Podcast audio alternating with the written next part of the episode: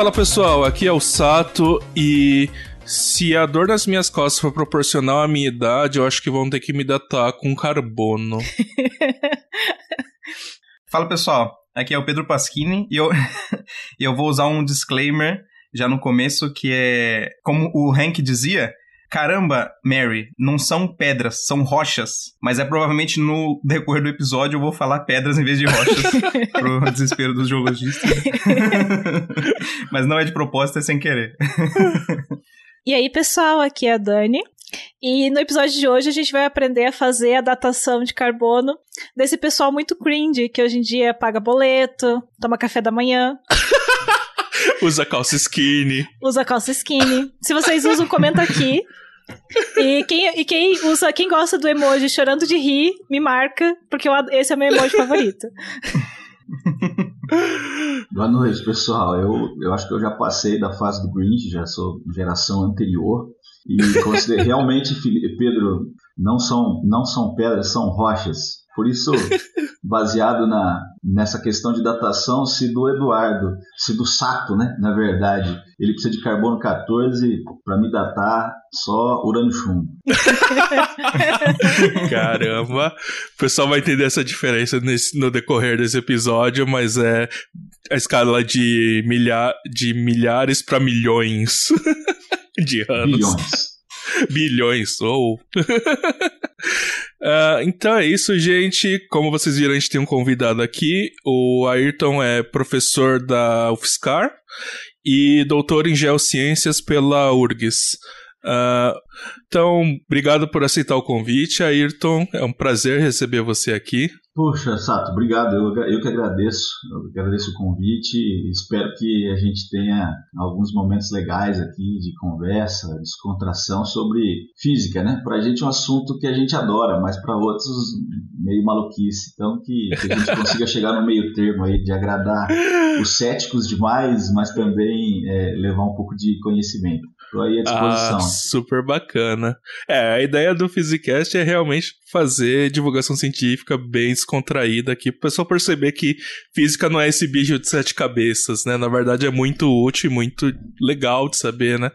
Uh, ah, para começar, é, você pode falar um pouquinho da sua pesquisa, Ayrton? O que, que você faz? Bem, é, é, como você disse, eu tenho, a minha formação é, é em física, né? Eu sou formado, graduado em física e, e aí depois é, desenvolvi o meu mestrado em ciências materiais, doutorado em, em, em geociências e, e o pós-doutorado em cronologia e raios cósmicos.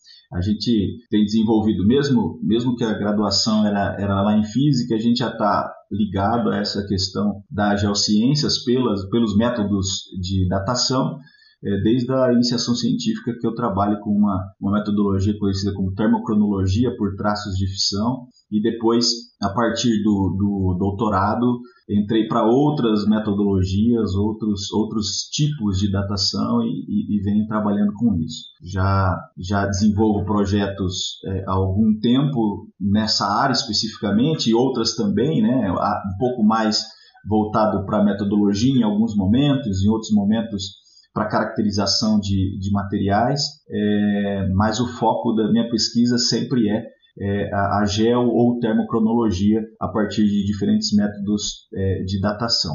Agora estou entrando também numa, numa área interessante por, porque é, tenho conhecimento é, e desenvolvo pesquisa também na área de caracterização de materiais, usando espectroscopia Raman e outros, outros métodos, que é, é, é a paleometria. A paleometria é um negócio muito interessante, envolve diferentes técnicas e diferentes é, é, conhecimentos é, mas é, é, essencial, por exemplo, a, na aplicação para astrobiologia. Então, eu estou num projeto agora que a gente está associado à questão da, da Perseverance em Marte, é, para fazer a caracterização de preparação de material para caracterização dos, dos, das rochas minerais biogeneticamente é, gerados ali em Marte. Então, estamos aí na expectativa. Mas é isso que eu venho fazendo nos últimos anos. Deixa eu ver se eu entendi certo. Quer dizer que a sua pesquisa pode é, mostrar pra gente se teve ou não, ou se tem ou não vida em Marte, é isso? É, é uma, das, é uma da, dos focos. É, é caracterizar alguns minerais é, é, e saber se esses minerais são de origem somente mineral, tem biogênese somente mineral, ou se a biogênese é, é, pode ser orgânica. Se for orgânica, é, é, uma comprovação de, de vida, de que houve vida. A expectativa é que a gente encontre isso já em característica mineral, né? então que houve vida em algum momento. Não, não esperamos encontrar nenhum ET por enquanto, mas vida microbiana, pelo menos, é, é, bem possível. É, pessoal, daqui a pouco vocês vão ver Ayrton no jornal aí, descobrimos vida em Marte. Ah, não, eu não, eu não vou aparecer mesmo, eu não sou, sou ninguém. Eu só, isso aí vai ser talvez uma notinha de rodapé muito pequena para mim, mas é se Mas se aparecer, a gente chama você de novo pro Physicast para contar. Se aparecer, aí eu me comprometo a, a, a, continuar cooperando. Não vou ficar metido, fica tranquilo. Ah, eu, eu vou tá ficar comentando lá no Twitter, conheci antes da fama. Eu, eu vou é, conhecer antes é, da fama. É legal, tipo, o cara é meu amigo, o cara é meu amigo. Isso é meu amigo. Isso é da época que a gente, pô, trocava figurinhas no Physicast. Esse cara, olha onde ele chegou, por causa da gente, por causa da divulgação científica. É isso aí, tá certo. É legal. Uh, então eu vou introduzir aqui o tema. Como vocês já perceberam, o Ayrton é especialista em cronologia, né? Além dessa parte de vida extraterrestre, né? Só um detalhe, eh, sabe, eh, você falou que eu, eu sou especialista em, nesse lance aí da, de, da astrobiologia. Eu não sou, não. Eu, eu, só, eu só tô começando alguma coisinha, tô aprendendo agora né? E com algumas, algumas pessoas muito boas eu estou entrando agora, tá bom? Mas é só para não deixar para deixar claro aí que a gente não tá, né? É, não tá mentindo aqui. Tá né? certo. Vamos, Mas ainda vamos aumentar o é nosso é mais especialista que todos nós aqui. currículo de maneira não, com certeza. Porque imagina, imagina, imagina se tem alguém, é. se tem alguém aí de, de plantão, como agora Mas... tá na moda ir atrás do currículo para saber se o cara não mentiu, né? Vão colocar lá e não vai ver. Fact, fact check ao vivo aqui, né? É, pois é, então então, para não dizer que eu estou mentindo, eu não sou especialista em astrobiologia, eu só estou aprendendo alguma coisa agora. Mas o tema de hoje é cronologia, então a gente vai falar um pouco sobre o estudo de tempo cronológico das rochas, é, quais são os métodos usados para datar essas rochas, esses minerais, né? Uh, e muitos deles envolvem decaimentos radioativos, né? Então, desde Uh, carbono 14 que eu falei aqui é mais para material orgânico, mas aí depois você usa traços de fissão ou urânio chumbo, que a gente vai explicar mais direitinho, né? Então, vamos quebrar essa simetria em 3, 2, 1.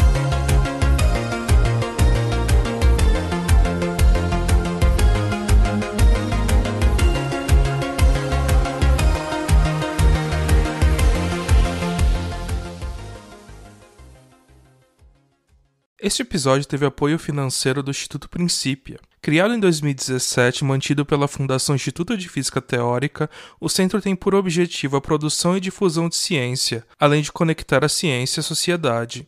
O Instituto Princípio promove diversos eventos de divulgação científica que podem ser de interesse dos nossos ouvintes, como o YouScience, um projeto que mostra diferentes atuações dos cientistas brasileiros e como você pode se tornar pesquisador nesta área. Para mais informações, acesse www.institutoprincipia.org. Princípia, onde a ciência expande o mundo.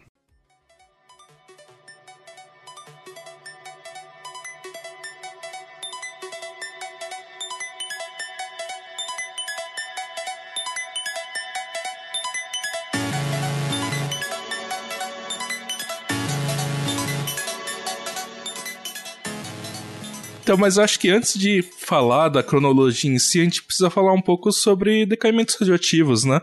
Uh, então, a gente tem alguns materiais que hum, são instáveis, como a gente chama, né? Que eles vão sofrer algum tipo de transformação e emitir radiação. Uh, e eles têm um tempo bastante específico, né? Para uh, fazer essa, esse decaimento, né? Então a gente é, usa bastante isso, né? Uh, então a gente tem. Bom, na escola a gente aprende três tipos de decaimento, né? Que é o decaimento alfa, beta e gama. Decaimento alfa normalmente é um núcleo atômico ali que vai emitir uma partícula alfa, que nada mais é do que um núcleo de, hidro... de hélio, desculpa, então dois prótons e dois nêutrons. Isso daí é um, um, tipo de decaimento bastante específico, e aí você tem que fazer a transformação. Ah, eu queria só comentar que decai em alfa e não em outras partículas, porque o núcleo atômico de hélio é o mais estável dos núcleos, né? Ele, por isso que ele que se forma dentro do núcleo, é por isso que ele decai. Não, não decai em, é, em lítio, por exemplo. Dentro do modelo de camadas, ele, ele tem estabilidade dupla, ele é um número mágico 2-2, então ele é, ele é bastante especial. A, a, a, a, a estabilidade dele em comparação com núcleos próximos é, é muito maior, é bem legal. Hum, bacana. Uh, além disso, a gente tem o, o decaimento beta. No decaimento beta, é, esse núcleo atômico vai emitir um próton e um elétron. Uh, ou. E um neutrino. É, e um neutrino, que a maioria das vezes a gente ignora, mas como o Pedrinho tá aqui, vamos falar que o neutrino é importante. É, para alguns é a coisa mais importante, né? É. Para uhum. outros, nem nunca vi, né? Nunca nem vi. Importante, importante até dizer que são decaimento beta, existem três tipos: decaimento beta positivo, beta negativo e captura de elétrons. Ah, beta, verdade. No, no, você tem no beta negativo, você tem situações de transformação do próton em nêutron, é, e aí você tem um, um, um, um elétron e um antineutrino, e você tem é, onde o nêutron se transforma em próton, liberando um pósitron e um neutrino. Então, tem, tem, são três tipos diferentes de decaimento beta. É uma coisa que eu acho que interessante notar que o, o nêutron decai num próton num elétron neutrino, para mim faz sentido vamos dizer assim, vou colocar desse jeito, porque a massa do nêutron é mais pesada que a soma das três massas, né? Mas um próton decair num, num elétron, num nêutron e no neutrino, a massa do próton não é, é, é, mais leve do que a do nêutron, né? Então como é que acontece esse, esse decaimento, ou por que que acontece se a massa do nêutron é mais pesada que a do próton? É uma pergunta já ou vou o caso? É, é, na verdade, eu, eu, eu, não, porque senão a gente chama... eu fiz em, em forma de pergunta para dar uma dinâmica, a gente assim. chama alguém para responder. não, a, a, a o, de, o, detalhe aí está principalmente na, na, na quando a gente aprofundar para o conceito de física de partículas. Né? A gente precisa lembrar que nêutron e próton não são partículas fundamentais, elas são formadas por quarks e, e têm outro tipo de relação. Então, mesmo que essa, essa percepção de diferença de massa, uma menor, outra maior, e aí dá a impressão que esse tipo de, de, de reação não seria possível, isso é em consequência das interações dos quarks, que ocorrem em diferentes é, é, condições diferentes sabores e cores, como a gente já sabe. Então, é, é uma reação possível, sim, porque mesmo que a, um, um tem mais massa do que outro, é, o processo como um todo, pelos diversos princípios de conservação associados à física de partículas, o fenômeno é possível ainda. Principalmente porque ele está dentro do núcleo também, né? O núcleo tem um papel importante ali no Sim. meio da, do decaimento. Sim. É, to, é, todos os decaimentos, por mais que estranhamente é, elétrons façam parte dos, dos decaimentos beta, é, todos ocorrem do interior do núcleo. Uhum. E o terceiro tipo de decaimento aqui, o decaimento gama, que é um decaimento mais para quando você tem um átomo excitado e ele vai emitir fótons, geralmente na energia de raios gama, né? Um átomo é o próprio núcleo, né? O núcleo pode estar também excitado. Isso, isso. Uhum. E aí, uh, esses tipos são os que a gente aprende na escola, né? Uh, radiação alfa, como ela é pesada, você consegue barrar ela muito fácil, né? Qualquer coisa praticamente barra um, uma partícula alfa. Uh, barrar a radiação beta, que é elétron ou positron, dá um pouco mais de trabalho. E gama é fóton. Daí é dificílimo de barrar. Aí você teria que ter uns equipamentos bem específicos, e é por isso que quando você tem equipamentos de proteção de radiação ali, você tem que usar chumbo e tal. É, é, não é algo trivial, né? Uh, e aí a gente pode começar a falar sobre é, leis de decaimento, né? Uh, uma coisa interessante é uh, a taxa de decaimento depende do, da quantidade de material que você tem ali, né? Isso daí é característica de quando você tem algum decaimento exponencial. Então, em geral, esses decaimentos ocorrem de forma exponencial e vai ter uma coisa ali que é um, uma, a gente vai chamar de, uh, como que chama a constantezinha ali? Eu esqueci. É. Constante de desintegração. Constante de decaimentos. constante... desintegração. Desintegração. de tempo. Né? Meia vida? É, meia vida é o inverso, né? Isso.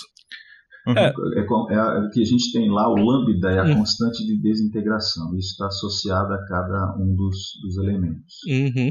Então, isótopos, né? e aí essa constante vai dar para gente também o que a gente chama de meia-vida, como o Pedro adiantou, e essa meia-vida meio que dá uh, uma, um tempo pra gente que é, a quantidade de material ali vai cair pela metade, né?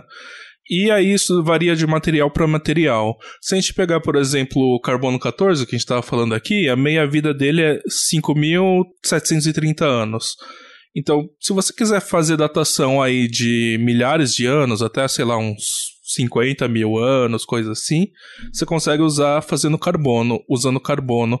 Uh, muito mais que isso, ou muito menos que isso, é difícil, porque você teria uh, problemas aí com a sua escala, né? A escala que você está trabalhando de tempo. É, um detalhe que eu acho interessante enfatizar é que é, eu já vi muita gente confundindo é que a meia-vida não significa que, por exemplo, ou o tempo de decaimento, né, o quanto que o, núcleo demora para decair, não significa que se você tem um núcleo, um, um, átomo que é instável e ele tem uma vida de um ano, por exemplo, quer dizer que ele vai decair em um ano. Não, não, não significa isso, significa que é, ele tem uma probabilidade de decair naquele um ano, né? Então, esses processos de decaimento são sempre processos é, probabilísticos, né, que a gente chama. E, então, não é certeza que a gente vai, que o núcleo vai decair, mas quando você pega uma quantidade muito grande de núcleos, na média eles vão decair naquele valor dado pelo experimento.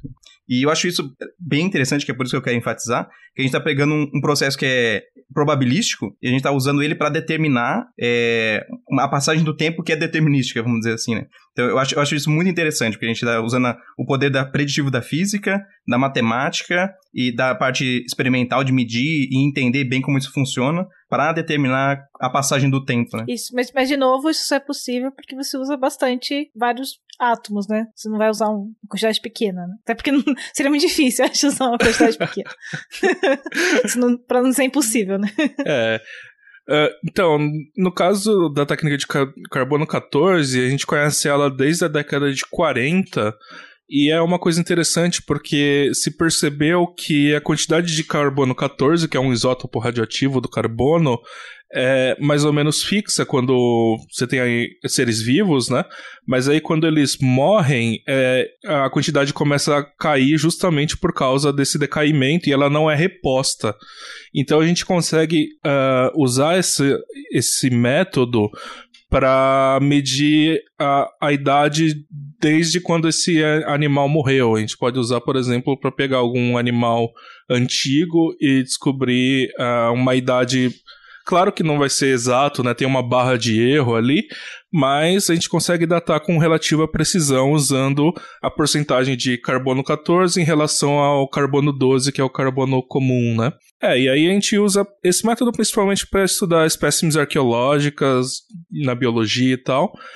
Uh, vocês querem falar alguma coisa sobre isso? Acho que é importante só ressaltar que a aplicação do carbono 14 ele, ela é específica para material orgânico. Né? É, qualquer tentativa é, de se usar o carbono 14 para datar um, algo que já está mineralizado não, não, não, não dá certo. Então, normalmente, é, o carbono 14 ele, se, ele está direcionado e enfatiza um, um grupo certo de datação. E aí esse grupo está muito associado a, a, a, aquele material orgânico específico, né? seres vivos, vegetais, enfim, de maneira geral. Até porque o carbono 14 ele, ele, é, ele é produzido é, na nossa atmosfera a partir de interação de, de raios de alta frequência, alta energia com nitrogênio 14 e a transformação para carbono 14 e aí a gente, a gente tanto respira quanto se alimenta desse carbono e ele é incorporado a, a nós, né? E depois por conta disso, depois da morte, isso fica cessa essa incorporação e por, pela relação, pela, pela, pela razão isotópica a gente consegue é, definir uma certa idade. O limite é, matemático para a datação carbono 14 está está na ordem de 70 mil anos, é o limite. Qualquer coisa acima disso é extremamente especulativo. Então, o ideal mesmo é que as datações de carbono 14 se limitem a 20, 30, 40 mil anos, porque depois disso o erro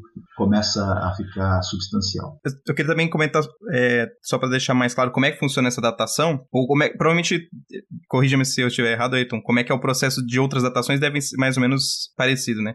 A gente tem, a gente sabe um processo físico como é que ele se move no tempo, certo? Então, no caso do carbono 14, é o decaimento do carbono. Então, a gente sabe quanto que uma quantidade de carbono vai decair durante o tempo. E com isso você pode prever quanto tempo que está passando. Como é que você faz isso? Você sabe a quantidade de carbono inicial, você mede a quantidade de carbono final, e aí para você chegar da inicial até a final passou um tempo, pela lei física de decaimento. Então você consegue traçar esse, esse, essa linha temporal de quanto tempo passou de quando parou de.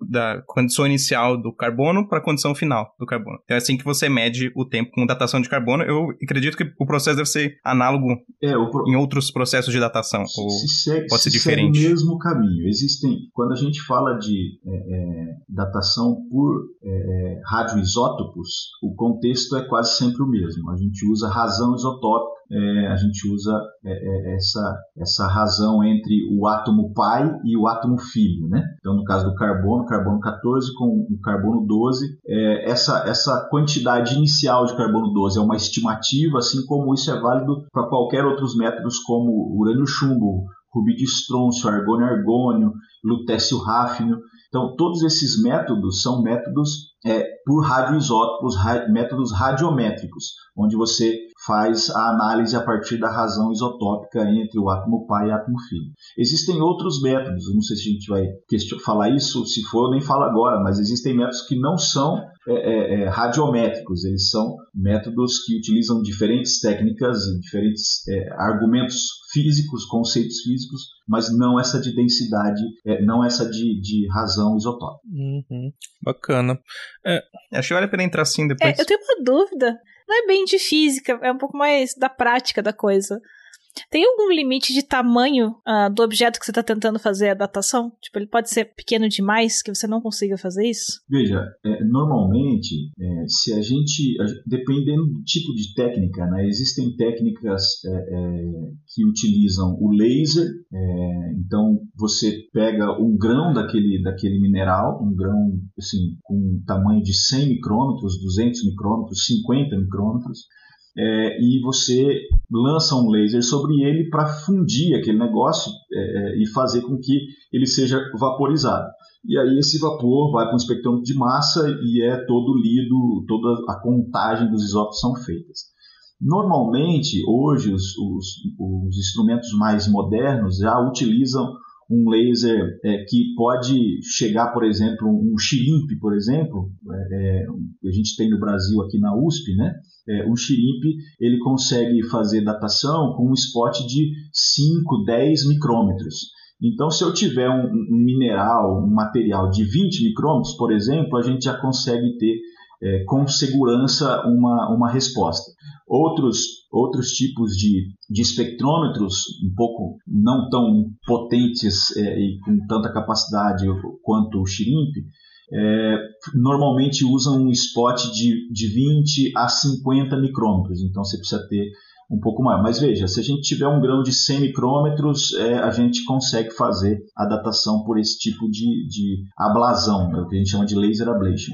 Mas existem também é, é, é indução termiônica, no sentido de que é, eu pego o mineral e o, e o, pulverizo completamente. Então aí não interessa muito o tamanho, é, isso vai, eu consigo obter informação. Se a gente for olhar é, para os métodos, é, evidentemente com o avanço tecnológico a gente também vai, vai estabelecendo metodologias mais complexas. Então, é, para vários métodos, se, se, estabelece sim um tamanho mínimo do material, um, uma espessura, um comprimento, uma largura mínima, para que o dado seja confiável. É, quando a gente fala, por exemplo, um método de datação para baixa temperatura, que a gente fala que é urânio, tório, hélio, urânio, tório, hélio, todas as análises exigem que você tenha informação do tamanho do, do, do cristal para que é, o processo de difusão possa ser compreendido de maneira correta e os cálculos saírem com um, um, um, erro menor e com confiabilidade alta. Então, sempre, para cada metodologia hoje, se estabelece alguns limites para que você dê,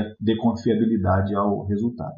Você falou o nome, acho que se eu entendi certo o nome de um aparelho, como é que chama? É Shirimp? Shimp, é, como é, que... camarão mesmo, Shimp, Shimp. Ah, é, tá, entendi, é entendi. Tem, não, achei que era um tem, outro, uma tem... sigla assim. É não, é uma não, sigla, é uma sigla, é uma sigla assim. É, eu é não, não, vou, ah, tá. vou é High Resolution, alguma coisa, espectrômetro de alta resolução é, mas é, é, o acróstico da Shrimp mesmo. E, e, ele realmente, se você observar aí, depois coloca no Google aí, pessoal, Shrimp, é, espectrômetro Shrimp, é, você vai ver que ele tem uma forma, parece um camarão mesmo. Ele é muito grande, ocupa uma sala muito grande, e o formato com que os, o, o, o, o imã, o, o espectrômetro, os detectores são colocados, ele parece um camarão mesmo.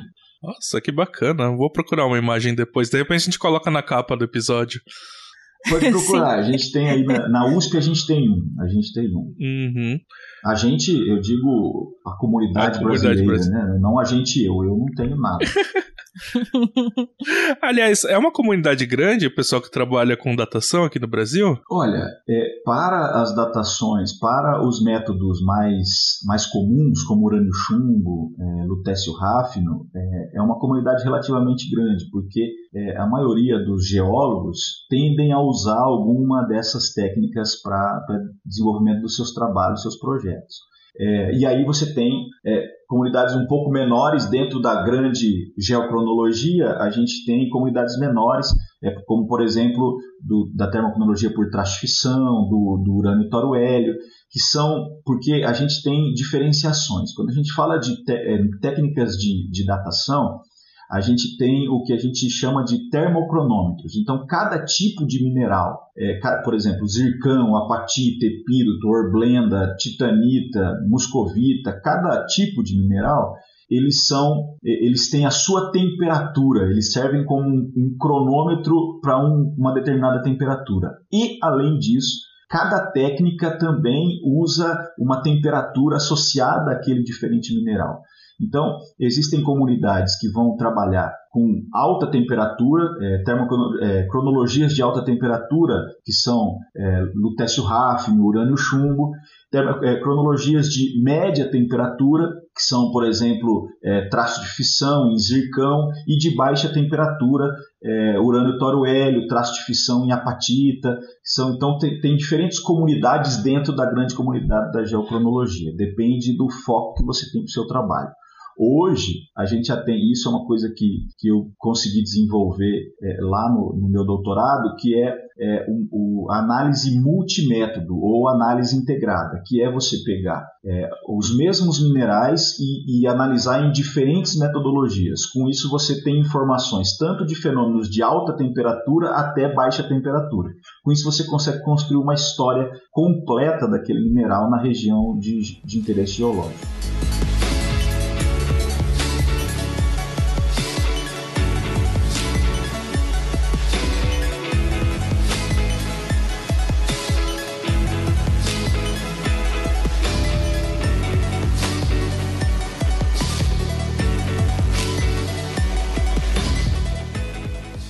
Aproveitando que a gente tá ao vivo, tem uma pergunta aqui no YouTube que eu achei bastante legal. O Cosmos Week pergunta: é, quando se fala de datação, nós do senso comum pensamos imediatamente em carbono 14. Por que isso?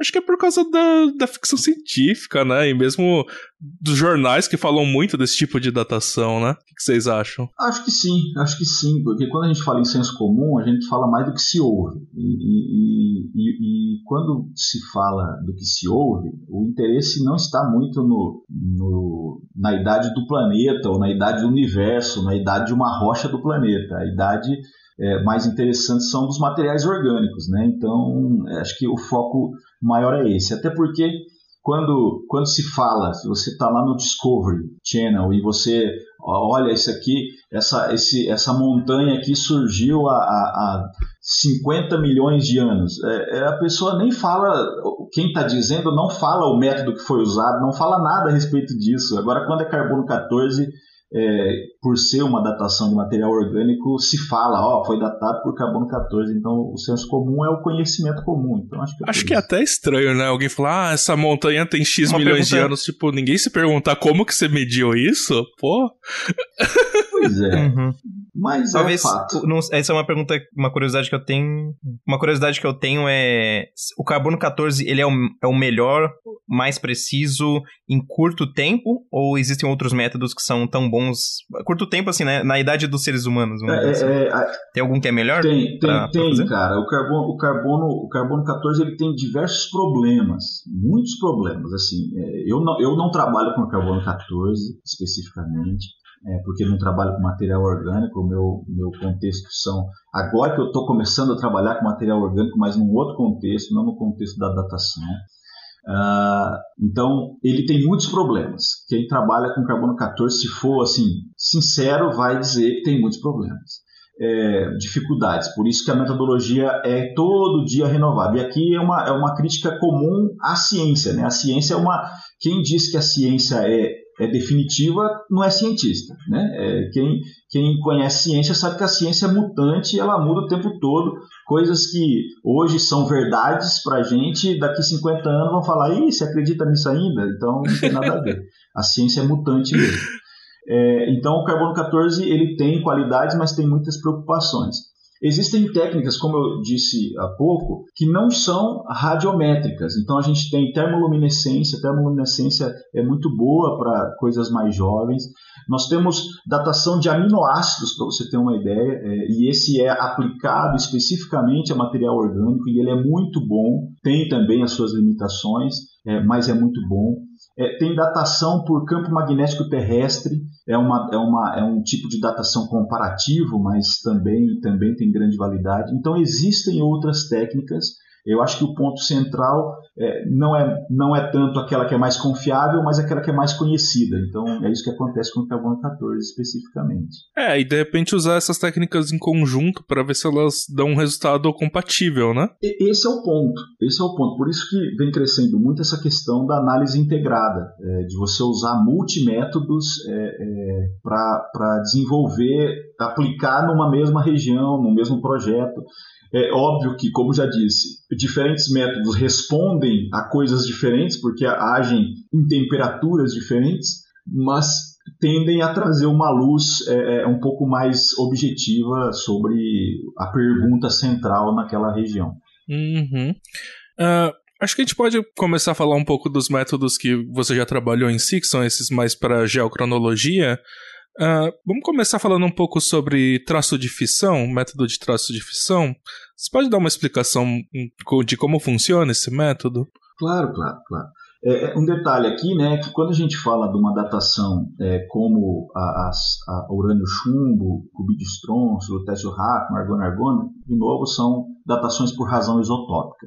No caso da datação por fissão, o contexto não é esse. Existe a razão isotópica do urânio 237, 238 e 235, sim, evidentemente.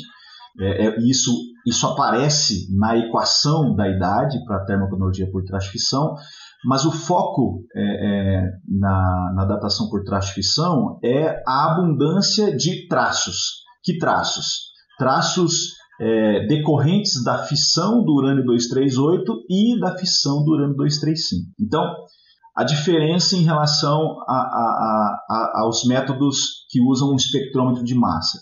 Nós não medimos a quantidade de isótopos do urânio 238 e urânio 235 e do chumbo 206, que seria o átomo estável depois de todos os decaimentos dentro da cadeia de decaimentos do urânio 238 a gente usa é, os traços gerados pelas fissões. Então, a gente sabe, assim como tem a, a, a constante de desintegração associada aos decaimentos, também existe a constante é, da idade, né, associado à fissão, a constante de fissão, né, que a gente chama. É, e essa constante já é calculada, é estabelecida, é, é já foi estabelecida há muitos anos, inclusive uma das das bem utilizadas era aí do grupo da Unicamp, professor Júlio Hadler, Sandro Guedes, é, é, é, é deles esse trabalho para definição da constante de fissão. Então, como a gente sabe, essa, conhece essa constante fissão, a gente consegue estabelecer um intervalo de tempo. Né? Então, a ideia central aqui é todo mineral é, tem urânio, é, tende a ter urânio é, como um contaminante na sua rede cristalina.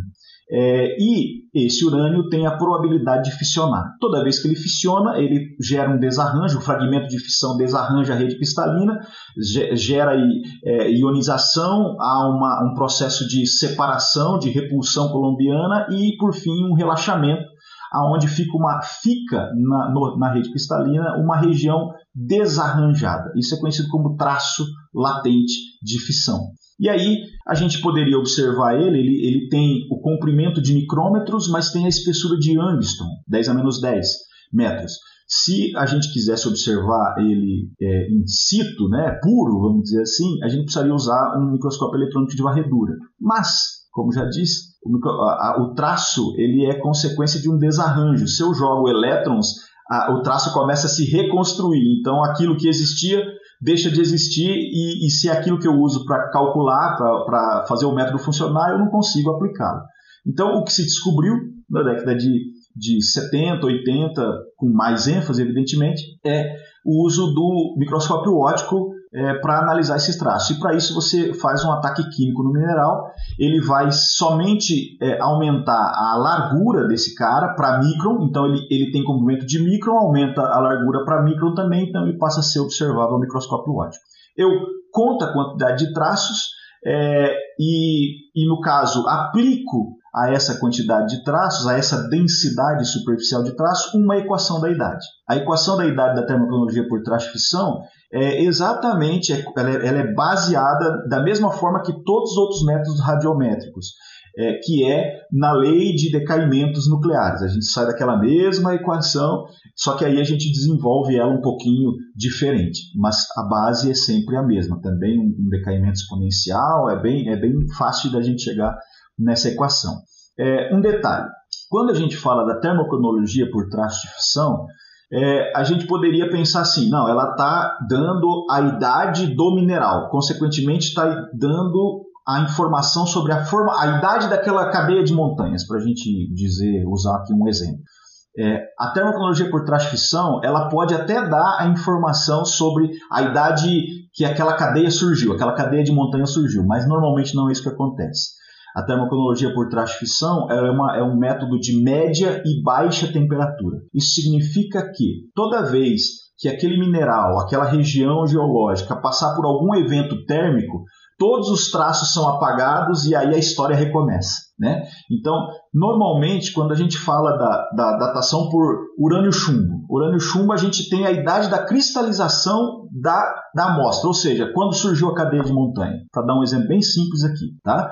É, quando a gente data por traço-fissão, a gente identifica os eventos térmicos que aquele mineral sentiu. Então, por exemplo, a cadeia de montanha foi formada há um bilhão de anos. Tá.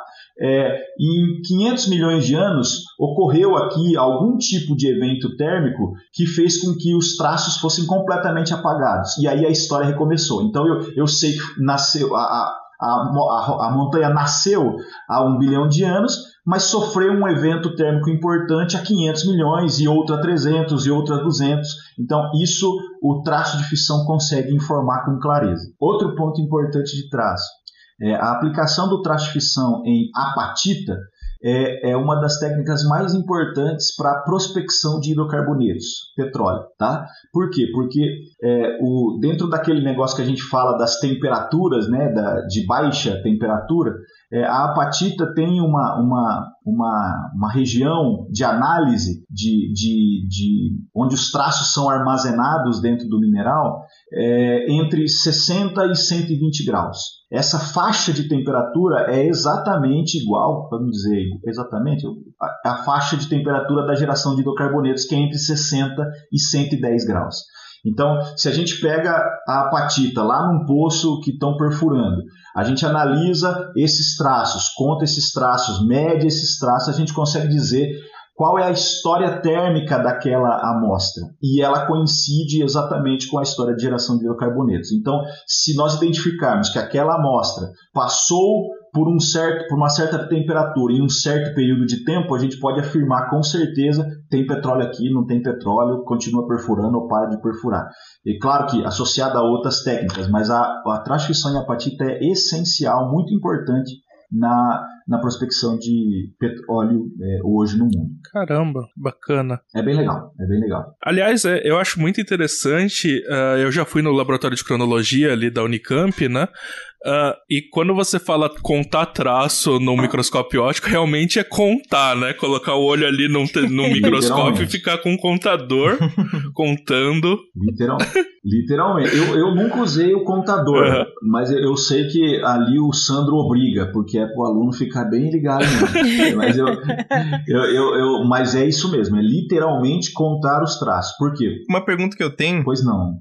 Uma, uma pergunta que eu tenho sobre isso é como é que você sabe que o traço foi feito por causa da fissão ou se não foi outro processo? É, o, traço ele é, ele é bastante é, identificável. A gente consegue separar, por exemplo, é, consegue identificar se aquilo é um traço dentro do mineral, se aquilo é uma ranhura, se aquilo é uma fratura. O traço tem característica muito específica. A gente consegue observá-lo com clareza e dizer isso aqui é um traço.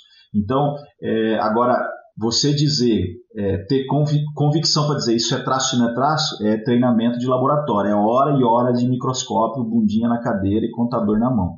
É, isso é fato. Mas é bem, é, é bem nítido, Pedro, a, a, diferença entre um traço de fissão, é, é uma ranhura, um, uma fratura, qualquer outra coisa que não seja traço. É bem perceptível. É visualmente mesmo. Né? Visual, é visual.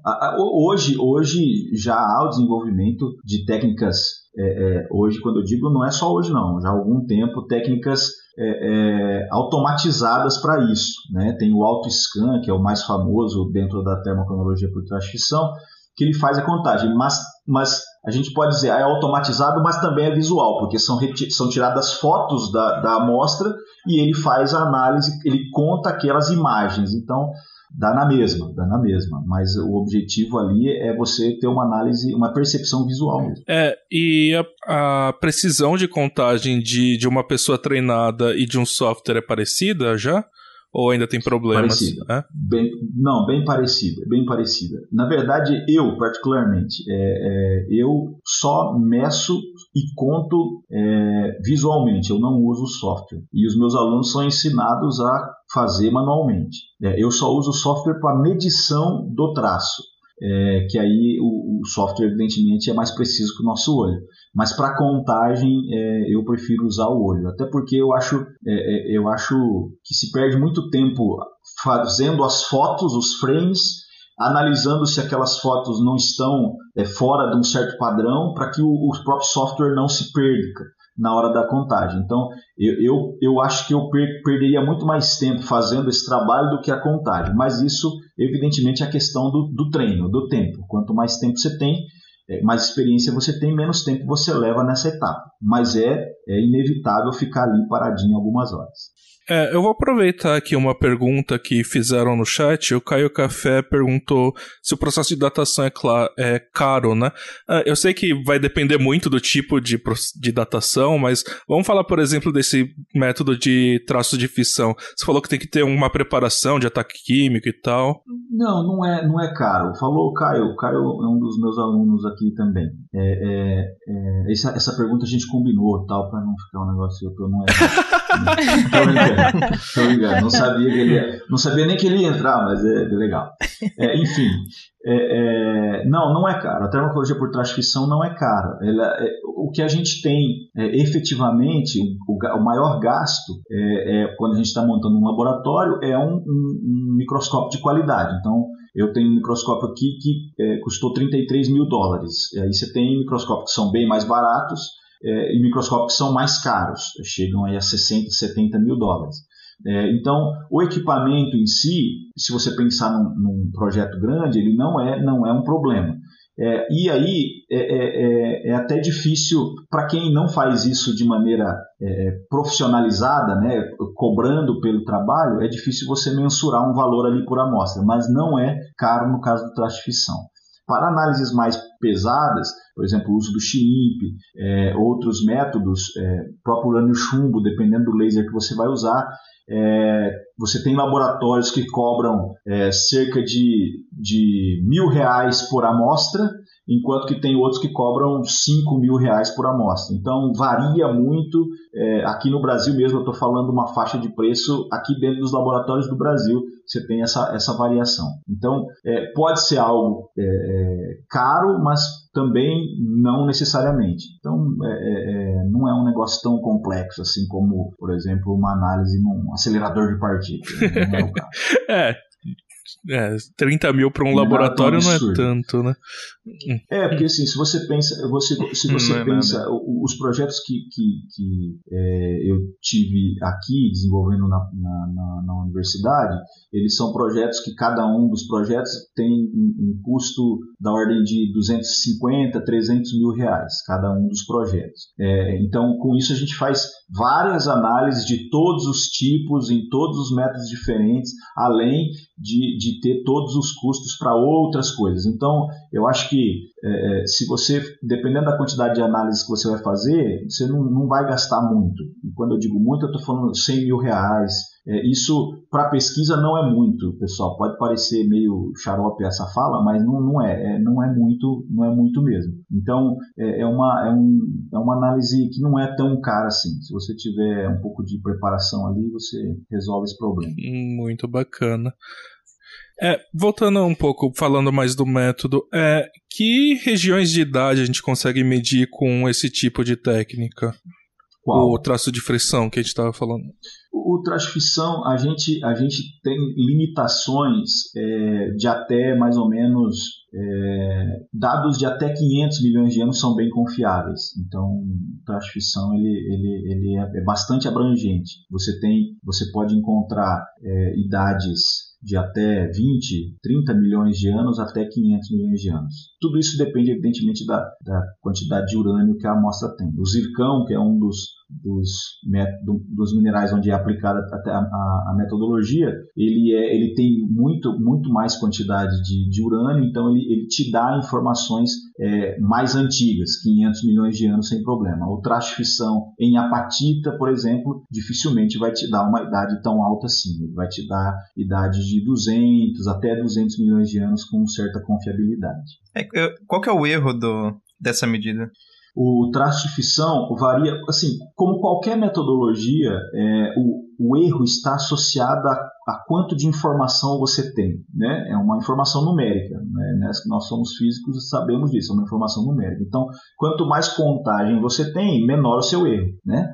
É, então, no caso do traço de fissão, como é, é um método que não se faz tanta contagem quanto no espectrômetro, ele chega a ter erros altos, erros entre 5% e 10%. Existem é, é, novas, novas aplicações em, em, em, em, minerais diferentes, como epídoto, que mostram erros altíssimos, 50%, 60%, 40%, mas isso evidentemente começa a perder confiabilidade. Então, dentro da, da sociedade da termocronologia é, por fissão, erros entre 5% e 10% são normais e completamente aceitáveis, sem muito problema. Agora, quando você fala da datação por urânio-chumbo, usando espectrômetros, o, erros é, no, são aceitos no máximo de 1 a 2%. Acima disso já começa a ficar já se, se, se não se considera muito erro, não, não se considera muito aquele dado. A, a, expectativa é, inclusive, que o erro esteja sempre abaixo de 1%, né? mas até 2% não é tão problemático assim. É bem preciso. Uhum. Ah, mas Sim. 1% já é bem preciso. Né? Já, é que nem uma pessoa de 100 anos que não sabe se, nas, se tem 100 ou 101. É, mas quando né? você fala de uma datação é, é, de 2 bilhões de anos, isso começa a pesar. Né? e, e, é esse, e é esse o contexto né, do urânio-chumbo. O urânio-chumbo, ele normalmente ele vai dar para nós... Claro que se eu estiver falando de uma amostra jovem, e quando eu digo jovem eu estou falando 300 milhões de anos, 400, 500 milhões de anos, o urânio-chumbo vai dar esse resultado. Mas é, é natural que o urânio-chumbo dê é, informações a partir de 800, 900 mil e aí vai até o nosso limite, por exemplo. A idade da Terra de 4,56 é uma datação via urânio-chumbo feita em um zircão Então, é, é nós podemos ir para 4 bilhões e meio de idade. Então, o negócio é, é amplo, é bastante amplo. É, é uma coisa interessante que, que você falou enquanto estava explicando o método de traço de fissão e também para os outros métodos. É, no caso do traço de fissão, ele é apagado por eventos de temperatura alta, né? Então ali o marcador é quando o último evento de alta temperatura ocorreu, né? É, aliás, isso é, acho que é bastante fundamental, né? Saber a partir da onde você está medindo as idades, né? uh, ah, para cada método, né?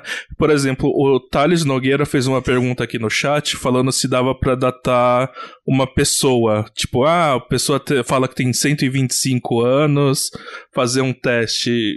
Acho que não tem um marcador para isso, né? É, talvez talvez o, o, o, se você usasse uma datação por aminoácidos, você conseguisse alguma informação, mas é, é, é, uma, é uma faixa de idade evidentemente muito pequena. Né? É, qualquer coisa, qualquer coisa é, abaixo de, de mil, dois mil anos é muito pouco. É, então, é, para isso você tem a história. A história é o seu documento comprovatório. Então a história vai te dizer. Então, por mais que a gente, por exemplo, é, comece a observar é, informações do Antigo Egito de 3 mil anos antes de Cristo, é, é, as informações é, sobre a idade são estabelecidas principalmente por marcos históricos e não por datação. Se faz datação, mas não é o foco principal. Então, uma pessoa de 125 anos é, a gente poderia estabelecer para ele aí um erro de, de 3 mais ou menos e, e tá bom, mas é, as informações históricas e as testemunhas servirão como método de adaptação para ele. Verdade. É, aliás, você falou bastante também do método de urânio chumbo. Eu achei interessante que você falou que uh, dá para medir até a idade da Terra com isso, mas então a, a formação do. Como que funciona isso? É, é, é a, a, datação por urânio chumbo, assim como, de novo, né, rubídio estrôncio, lutécio hafnio, argônio argônio é, e outros mais, é, eles funcionam por razão isotópica. Então, no caso do datação urânio-chumbo, a gente tem o urânio é, como pai, isótopo pai, e o chumbo 216 como isótopo filho. É, sabemos qual é a constante de desintegração, medimos é, é, é, estipulamos ali, né, definimos qual seria a quantidade de ano inicial e, e, analisamos quanto temos nesse momento e também quanto temos de chumbo. Com isso a gente consegue, é como se a gente olhasse assim, olha, eu tinha o pote meio cheio, eu tinha o pote cheio é, e agora tenho metade. Então quantos, a gente consegue dizer quantos urânios decaíram é, é, naquele tempo, baseado evidentemente na, na constante de desintegração. Então é, as datações por razão isotópica é, são sempre feitas assim. Eu analiso a quantidade de átomo pai, analiso a quantidade de átomo filho, consigo definir então quantos decaíram, tenho a constante de tempo associada a esses decaimentos, e aí, pela lei de decaimentos radioativos, a gente consegue desenvolver uma equação da idade substitui essas informações e o resultado é, fica disponível. Então, no caso da idade da Terra, a datação por urânio chumbo feita em zircão é, é, é o que nós que nos garante hoje que a Terra tem por volta de 4,56 bilhões de anos. É, é, só lembrar que o urânio tem uma meia-vida, urânio 238 tem uma vida de 4,5 é, bilhões de anos, essa é a meia-vida dele. Existem elementos com meia-vida maiores, o tório tem de 9 bilhões de anos, então é, existem outros elementos é, que têm meia-vida maior, mas Hoje, como método de datação é, para a idade da Terra, foi usado o urânio chumbo zircão, via espectrômetro de massa mesmo. É, uma coisa, uma pergunta. É, o urânio não vai cair diretamente para o chumbo, né? Tem toda uma cadeia ali, né? É, você analisa também o, o, esses intermediários ou só o elemento final? Normal, normalmente a gente analisa o urânio, o tório é, e o chumbo. Né? Urânio, tório e chumbo. É, Para a gente ter uma ideia, o, o a cadeia do urânio 238 ele vai ter oito decaimentos alfa, sete beta e seis é, emissão gama.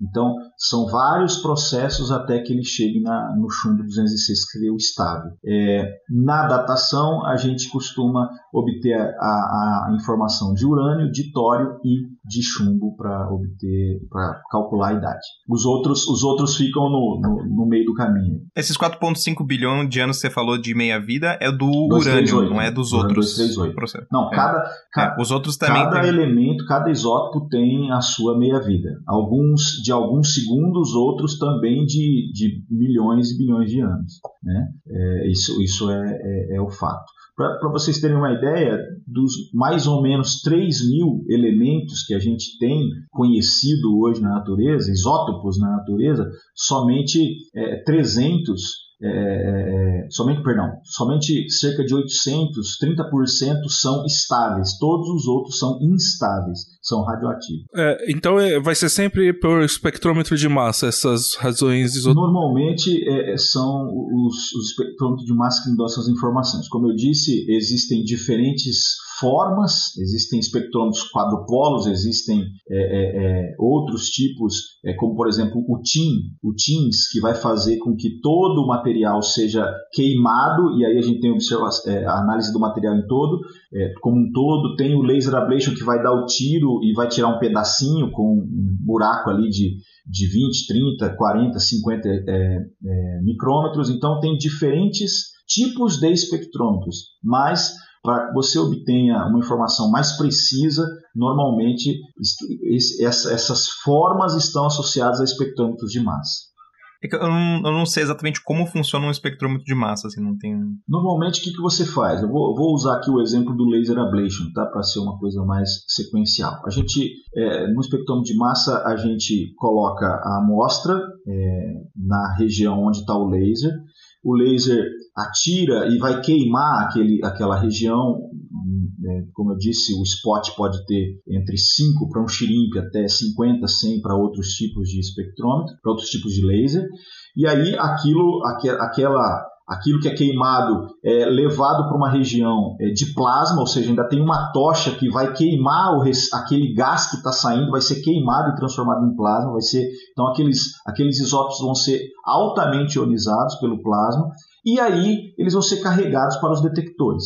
Se você lembrar um pouquinho de física 3, é, quando a gente estuda um pouco de física 3, a gente sabe que é, a atuação de um campo magnético é, sobre partículas carregadas faz com que elas é, descrevam um movimento circular. Né? Então, a, a esse movimento, essa posição aonde é, é, essa partícula vai bater na parede do espectrômetro é, está associada à sua massa, ou seja, a qual isótopo ele é. Normalmente, nessa parede onde o choque seria inevitável, existem diferentes tipos de detectores detectores para cada um dos isótopos. E aí ele faz a contagem, ele transmite é, essa informação para o computador dizendo, olha, está rolando aqui 30 mil, 40 mil contagens desse isótopo, 10 mil desse, 5 desse, e aí essas informações, como já disse, são levadas para dentro é, de uma equação da idade, que é decorrente da, da lei de decaimento radioativo, e, e a gente obtém o resultado final. Mas é, é extremamente é, assim,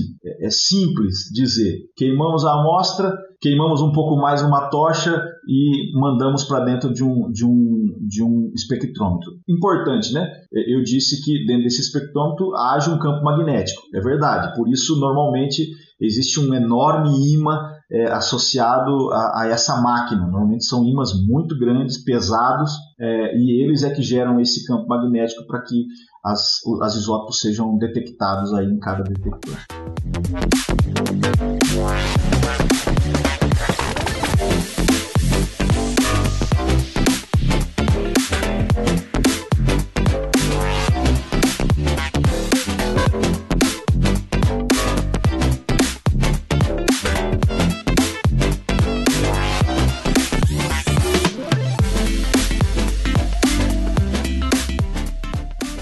Falar um pouco da, da sua pesquisa. Que, que tipo de material você já datou usando essas técnicas? O que, que regiões que foram estudadas, coisas desse tipo? Cara, eu, eu normalmente trabalho é, é, com minerais é, zircão e apatita. São os minerais que eu trabalho principalmente. Por quê? Porque eu aplico termocronologia é, por traste fissão, que são técnicas aplicáveis ao zircão e à apatita. Existem, evidentemente, outras, outras, outros, outros possíveis minerais, como o epídoto, o, a titanita, é, é, a monazita, mas eu não trabalho com esses, nunca trabalhei, é, tenho toda total disponibilidade para trabalhar, mas se esses minerais responderem às perguntas que eu tenho para aquela região geológica, se não, se não for ajudar em nada, não faz sentido. Né? Então, até para remir o tempo e, e usar o, o dinheiro de maneira mais adequada. É, então, eu normalmente trabalho com apatita e zircão usando diferentes técnicas. Traxifição, é, urânio toruélio, é, urânio chumbo, lutécio ráfino, diferentes metodologias para fazer análise multimétodo é, para construir uma história mais completa daquela região de interesse geológico. Então, eu, eu no, durante o meu, a minha iniciação científica, mestrado, doutorado, trabalhei muito na região da Bacia Bauru, que tá, faz parte da Bacia do Paraná, é, no estado de São Paulo. É, ali a gente obteve resultados bastante importantes porque havia informação por é, é datação relativa e não por datação absoluta é, de algumas idades é, mas a gente, quando começa a trabalhar ali, fazemos um, um trabalho com traste-fissão e posteriormente aplicamos urânio chumbo também. Então, na, na bacia Bauru, a gente buscou construir uma história desde do, da, das, das proveniências, ou seja, da onde vieram os zircões e apatitas para aquela região, é, e os eventos térmicos também que foram sentidos ali dentro daquela bacia. Então, foram resultados interessantes, estão é, todos publicados. É, a gente também trabalhou é, na, na bacia, ba, bacia é, Barreiras, que ali está na região do Espírito Santo, é uma região de exploração de petróleo, então foi uma região interessante e, e já publicamos. Também na bacia é, amazônica, é, um pouco mais é, próximo da região do, do, do Pará, também já está publicado.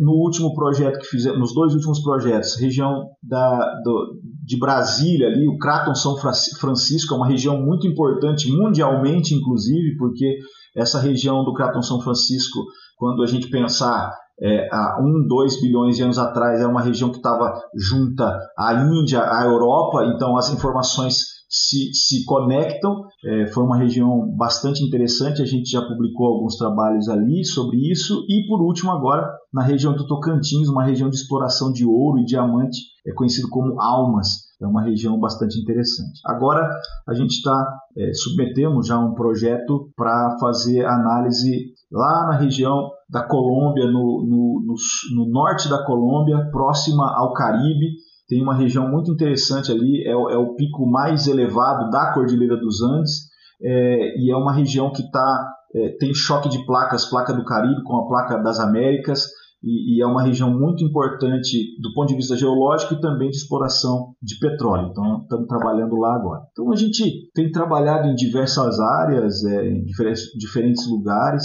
e, e sempre que rola algum convite para parceria, o meu laboratório está disponível. É, é, se tem uma coisa que eu aprendi é, é não ficar é, limitado somente àquilo que eu estou desenvolvendo, mas estabelecer parcerias e abrir o laboratório, principalmente porque, é, na minha concepção, o laboratório não é meu, o laboratório só é coordenado por mim, eu, eu recebi dinheiro de quem está assistindo e de quem não está assistindo para construir o laboratório, para equipá-lo, e inclusive para estar tá hoje formado. Então, meu, é, o negócio não é meu, o negócio é para a gente, para quem quiser trabalhar e, e tiver vontade para isso. Legal.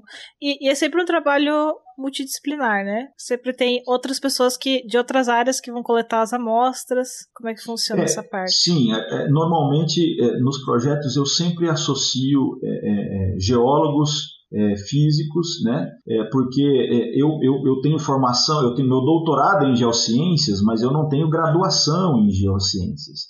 Isso significa que eu posso saber algumas coisas é, é de geologia, mas eu muitas coisas básicas. É, que pedra é essa, né, Pedro? Que pedra é essa? Eu, eu, eu, eu ali, no momento de campo, eu não sei direito. E, e evidentemente, um geólogo é essencial. Então, eu, eu, trabalho desde a graduação, sempre associado a geólogos, e depois que passei a desenvolver é, e coordenar meus próprios projetos, isso é essencial. Meu, meu projeto sempre tem pelo menos um ou dois geólogos que fazem parte. É, para me mostrar o caminho das pedras é, e a partir dali a gente avança. Então, para mim aqui dentro do meu grupo tem espaço para físico, para químico, para biólogo agora nesse contexto da astrobiologia, da paleometria é, e para geólogo com certeza.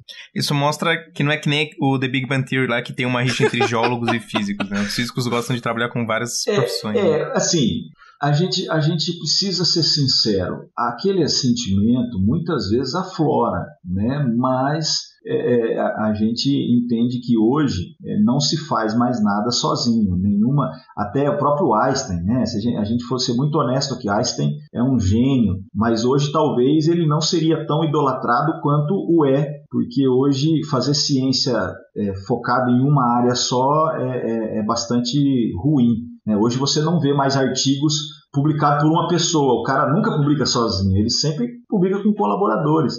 E o conhecimento completo da natureza, ele só vem com a junção de várias ciências. Não dá para fazer isso com uma ciência só. Agora, uma coisa que a gente zoa bastante é com engenheiro. Engenheiro a gente zoa mesmo, né? Isso aí é fato. Isso é fato. Muito uhum. bom. Geólogo menos do que engenheiro, mas, mas engenheiro a gente zoa muito. É, eu normalmente costumo, costumo, brincar com meus alunos quando eu estou numa turma só de física, né, eu, eu digo para eles, olha, é, eu vou eu vou dar uma aula como se fosse para físico. Nós não vamos usar livros básicos é, de física para engenheiros, vamos usar um livro de física. Então é, é, é, é bem legal, não tem como perder de zoar, tem que zoar, né? Muito legal. É, uma coisa interessante, é, eu, eu achei que você já recebia as amostras, né, de alguma maneira preparadas, mas você falou que às vezes você vai a campo. É, como que funciona isso? Cara, eu sou, eu, eu, eu talvez por ser um pouco workaholic, eu, eu, eu gosto de conhecer o meu projeto do começo ao fim literalmente, do começo ao fim. Então, eu faço questão de ir a campo, coletar as amostras. É, é, algumas vezes já fiz, hoje não, não mais, mas algumas vezes já fiz a, a separação da amostra e, e, depois as análises e depois, a, a, junto com os parceiros, a interpretação e a publicação. Então eu gosto de caminhar todos, inclusive as análises. É, mesmo que é, eu esteja pagando um laboratório para fazer algum tipo de análise que eu não tenho acesso aqui no meu, é, eu vou lá junto participar da análise, mesmo que não seja o cara que esteja operando o equipamento, eu vou e vou participar junto. Normalmente peço para operar, para aprender a operar, e é uma questão minha mesmo de querer aprender, mas é, eu gosto de estar lá. Inclusive, quando eu mando projeto para a FAPESP, né, esses projetos já foram aceitos, os projetos que já rolaram, eu sempre peço é, diárias para análise. E aí os caras perguntam, né, algum, algum revisor, e com todo o sentido, evidentemente, ele pergunta: como você está pagando e você quer, você quer diária para análise? E aí eu justifico que eu faço questão de estar presente, e, e aí normalmente isso funciona.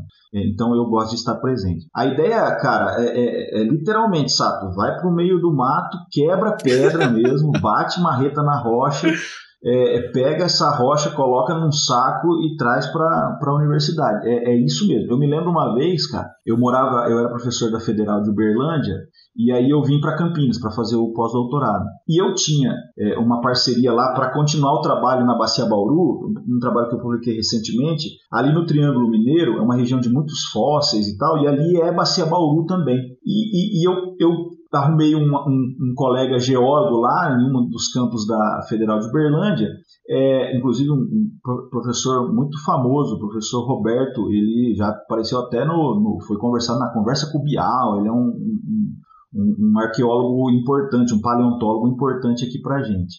É, é, ele, ele coletou as amostras para mim e eu fui buscar essas amostras. Pô, as amostras estavam na minha casa quando eu fui mudar de Uberlândia para cá. Coloquei as amostras no caminhão do, da mudança e trouxe para a Unicamp para daqui, daí aqui da Unicamp, é, fazer a separação mineral e começar as análises. Então, assim, esse trabalho é, é assim mesmo e eu gosto muito, cara, porque eu vou para o meio do mato mesmo para coletar amostras e, enfim, eu estou nessas expectativas. Sempre que eu mando um projeto, eu fico nas expectativas. Tem um projeto que é, a gente está participando, a expectativa é que em outubro, por exemplo, eu possa ir a campo para coletar as amostras. Isso é nas, são nas Malvinas, a gente vai, vai lá buscar rocha nas Malvinas, perto da Antártica, passar um pouco de frio.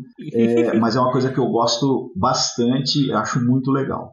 E eu reclamando do frio, do frio aqui em São Paulo.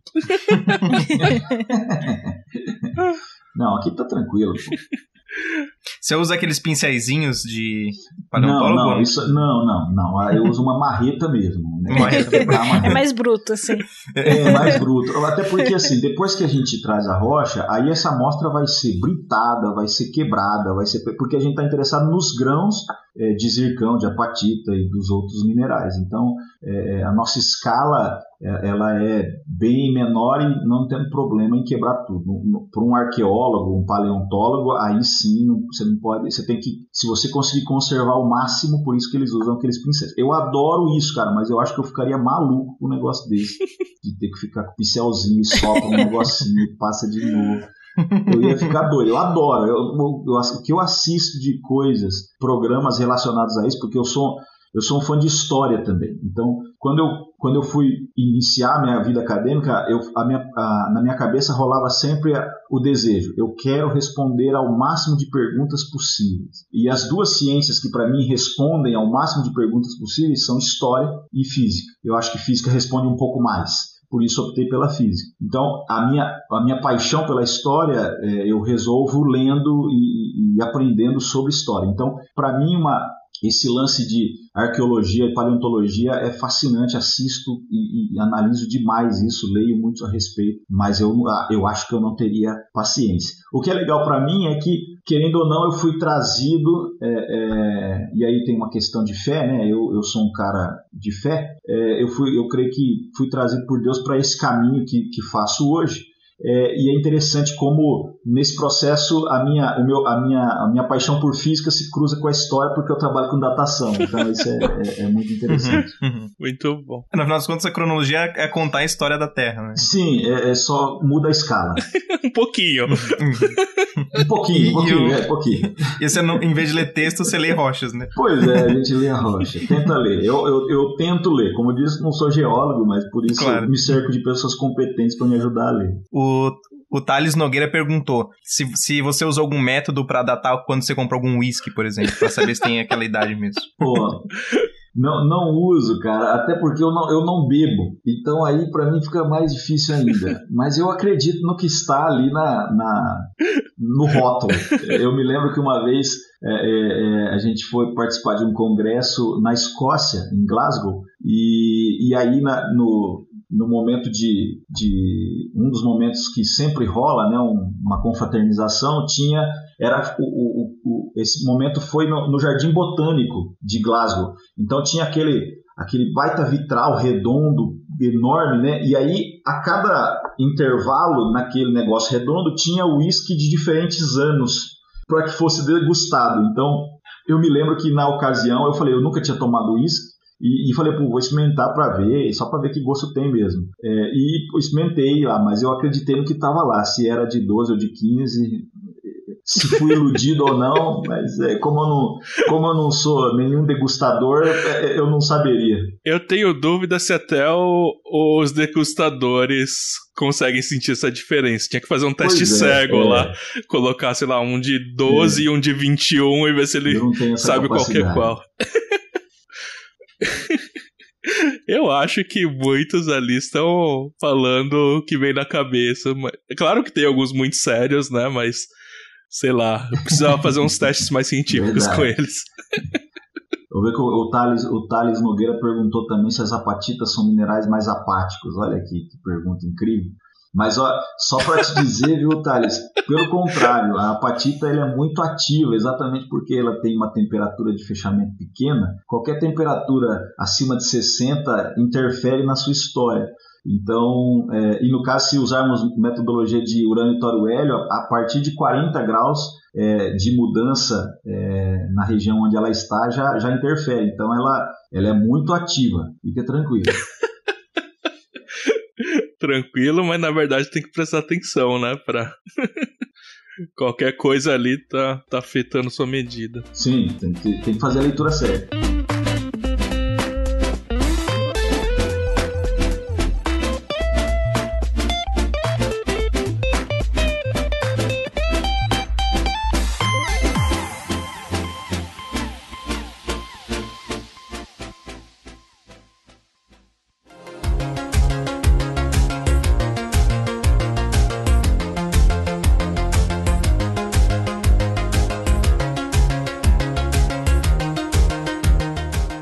Papo tá muito bacana aqui, o pessoal tá agradecendo pelas respostas, mas acredito que a gente já tomou bastante tempo aqui do professor Ayrton.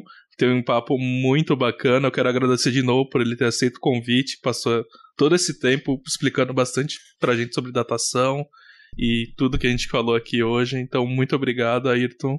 Cara, é, espero ter sido didático, espero ter sido claro e, e, e, fazer, fazer jus à participação aqui com vocês no FísicaCast, é, naquilo que o Princípio, o Instituto Princípio está patrocinando, enfim, espero que é, tenha ajudado, tenha trazido aqui algumas, algumas curiosidades e, e agradecer mesmo pelo convite, pela confiança e me colocar à disposição para todos aqueles que quiserem é, saber um pouco mais, né? Aí provavelmente provavelmente depois na descrição vai ficar meu Instagram. Se quiser também, depois coloca lá é, que a gente, a gente pode conversar, passar um e-mail. Ah, se quiser, se quiser divulgar agora algum meio de contato, não, cara, pessoal. Eu, eu, no meu Instagram eu tenho lá, mas não é um meio de contato, até porque eu não sou um comunicador, né? Só tenho, pode dizer, ah, eu tenho também, né? Mas enfim. Mas aí fiquem à vontade para entrar em contato por lá. É, eu tenho meu e-mail mesmo, se vocês quiserem mandar qualquer e-mail para é, saber mais e, e, talvez se interessou o assunto a gente conversar, é diasanc.com é, ufscar.br. Né? Então, fiquem à vontade, estou à disposição. Bacana, vamos colocar isso na descrição aqui do vídeo. E qualquer coisa vocês podem também mandar e-mail para o Instituto Princípio, contato arroba. Se for alguma coisa direcionada ao professor Ayrton, a gente repassa. Então, gente, eu acho que é isso. Não esqueçam de nos seguir nas redes sociais, no Instagram, no Facebook e no Twitter como diria a Mônica, né? A Mônica é uma amiga nossa. é, deu até aqui uma saudade aqui. do, dos Estados Unidos, que tá nos Estados Unidos, então ela fala todo com o sotaque nas redes sociais. Já virou um meme nosso. Se quiserem mandar e-mail também pro Physicast, physicast.oficial.gmail.com. Uh, ah, agradecemos os nossos ouvintes por nos acompanharem até aqui. Um abraço e até a próxima. Tchau, tchau. Valeu, Danelise. Valeu, Pedro. Até mais. Tchau. Valeu.